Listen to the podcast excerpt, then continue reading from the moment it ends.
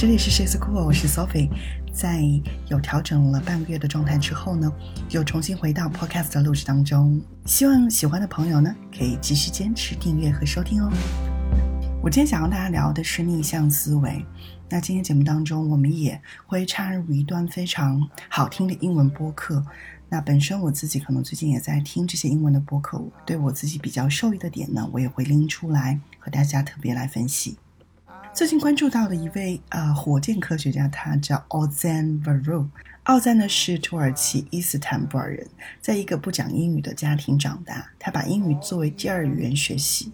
那十七岁的时候，他去到了美国，进入了康奈尔大学，主修天体物理学。在那里呢，他参与了这种火星探测车项目的运营，最后又去了法学院，成为了最年轻的终身教授。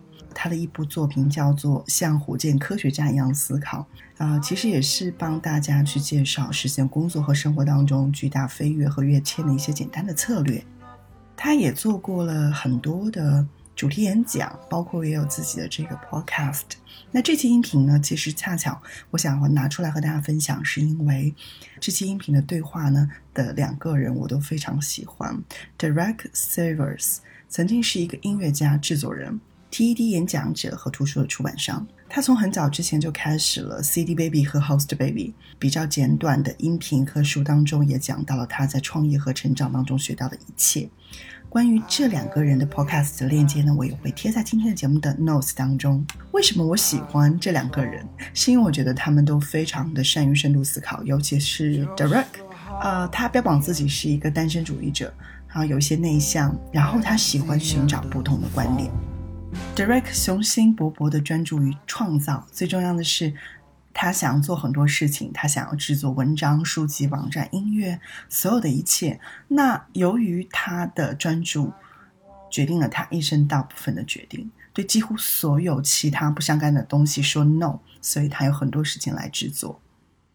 这一期节目呢，就是讲的叫做是 famous failure，非常著名的失败。在这期音频当中，我学会了反向思考或者是逆向思考的能力。我会学会不断的质问我自己：我为什么会这么想？我要怎么样思考可以做得更好呢？呃，整个访谈接近有一个小时，我可能会截取我觉得可能跟我们普通人生活最相关或者最有帮助的一段吧。How do you determine what to question? And then once you determine what to question, how do you actually practice questioning assumptions? 当这个 Ozan 啊，区分 direct 的时候，就是你是怎么确定生活当中的一些问题，然后如果你有了质疑的问题，你又是怎么样去练习质疑这些假设的？然后这个问题问的非常之大。How do you determine what to question in life? And once you determine what to question, it's a great question, and I'm going to start with the most trivial thing that you just reminded me of that I haven't thought of in 20 years. I just enjoy the process of thinking if there's another way to think about this. So the obvious things to start questioning, the obvious assumptions to start questioning are when something's not working. Like if if you're doing something that you need to do but it's exhausting you or you're not getting the results you want or it's not fun anymore, then you should be questioning that assumption or the assumptions that lead you to think that you need to be doing that. 然后 Direct 是这么去回答的，就是我很乐意去问自己自己是否还有另外一种思考事物的方式？当出现问题的时候，开始询问。如果你正在做这样的事情，但是它使你非常的累、精疲力尽，或者你并没有获得你想要的结果，或者它不再有趣的时候，你就应该提出质疑。So, for example, in that case, would be like looking for a mentor. I know there are some people that are always looking for a mentor, and it's just not working. So that's something that you should be questioning. Do you need a mentor? Why do you need a mentor? Then there's the next obvious one, which is what could be better, meaning that if you feel something has a lot of unnecessary rituals or fuss to it, or if something's overcomplicated or just could be improved in any way, then you should question the assumptions around that. 那其实很多在美国很多人都是非常积极在寻找 mentor， 可能在国内的话，很多人就说啊导师。呃，这个时候他会问自己说：“你真的 really 真的真的需要一个 mentor 吗？哦，为什么你会需要一个 mentor 呢？然后你会 keep asking 你自己说：那怎么样可以做得更好呢？那如果你觉得很多事情其实有很多不必要的意识，或者某一件事情过于的复杂，你可以就是通过任何方式加以改进。 So a recent example of that is I suddenly felt that everybody around me was quoting others too often. I felt like people that I know and like were trying to make a point, but they were spewing bibliographies out of their mouth every time they speak. You know, this philosopher said this and that, and this book said that. And oh, I was reading a, you know, something the other day, and this in the Washington Post, and da da da da. The columnist da, da, da, said this, and I felt like, come on, it's, it's, it's that's a lot of verbal garbage. Just get to the point. 他觉得他周围的人都在引用别人的话，然后他们试图提出一个观点，但是每次他们讲话的时候， 嗯，他们都会说啊，我是从这本书某某某哲学家，或者是某位畅销书的作者是这样说的。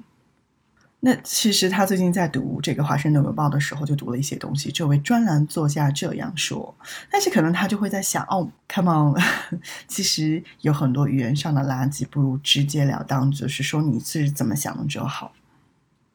我非常喜欢的一句话是：“Some things feels wrong about that that should be correction。” But the last one, and then my favorite, is just curiosity. It's just you look at almost anything in life, short of stacking your groceries on the belt, and just say, like, how could this be different? Mm. I don't know. I'm, I'm sitting here in my house right now, so I'm looking over my shoulder at this room that most people would call the living room of the house. But when I was questioning if I even wanted to really buy a house or not when we moved to England, I knew that there that this house I had my eye on had this great big room in the middle. And I just thought, like, I don't know. I mean, living room. What I, I don't watch TV. I don't sit on couches. I don't hang out. I'm just always making things. And, and my kids the same way. Like when we play, we're constantly making things. And I went, oh my God, that's not the living room. That's the making room. I was like, there will be no couches in that room. It will be all like making tables, you know. And as soon as I had that thought, it's like, okay, yes, now I want that house. And this is going to be a making house with a making room. And this is like just it's like there was nothing wrong with a living room, but I was just kind of curious. Like, is there a different way to treat your house?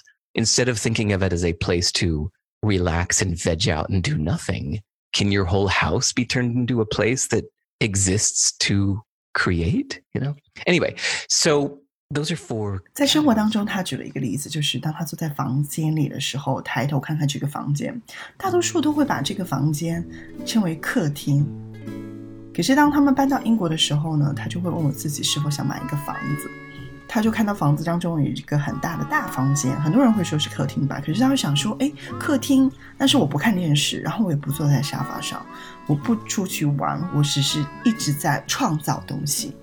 那他的孩子也是这样的，就是很少就是消费这种其他的娱乐。当他们玩游戏的时候，他们也是在创造东西。所以他说，诶，那不是客厅，那是一个制作室。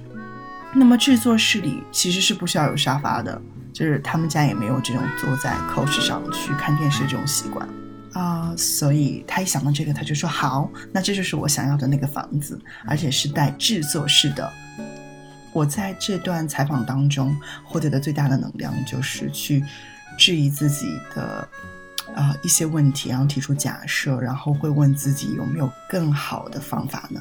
于是我想到了，其实呃，我我最近会一直买这个苹果的产品，我就在思考为什么就是乔布斯他的这个思维方式有什么不一样的地方？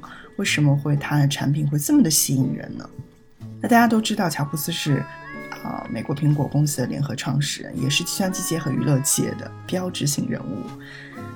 那我会说他是财富的创造者，也会说他是世界的改变者。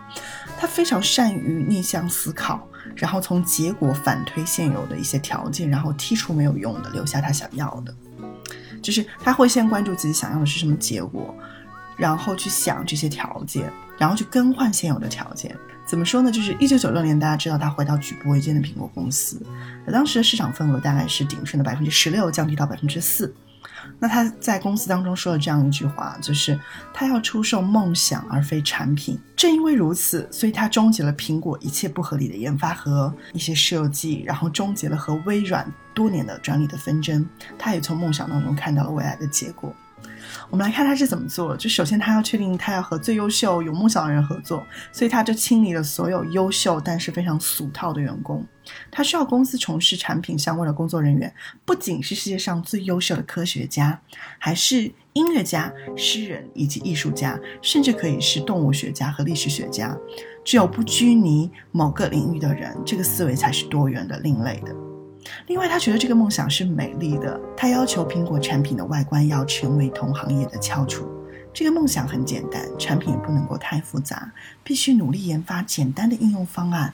因为人们就是非常喜欢简单的东西，因此这个苹果的产品理念就是简单就是快乐。其实，在过去这三十年当中，可能没有更新音频的当中，我也是在不断的思考，就是啊，我想做一个什么样的音频内容是。让你们可以值得反复收听的，并且有吸收和思考的。我希望大家可以去体会，然后也可以在自己生活当中去运用，找到这种反条件的思考方式，并且找到解决问题的方法。这里是 She's Cool，我会分享在生活或者工作当中有用的方法。然后你可以继续在苹果播客、喜马拉雅还有网易云音乐订阅我的节目哦。我们下期再见。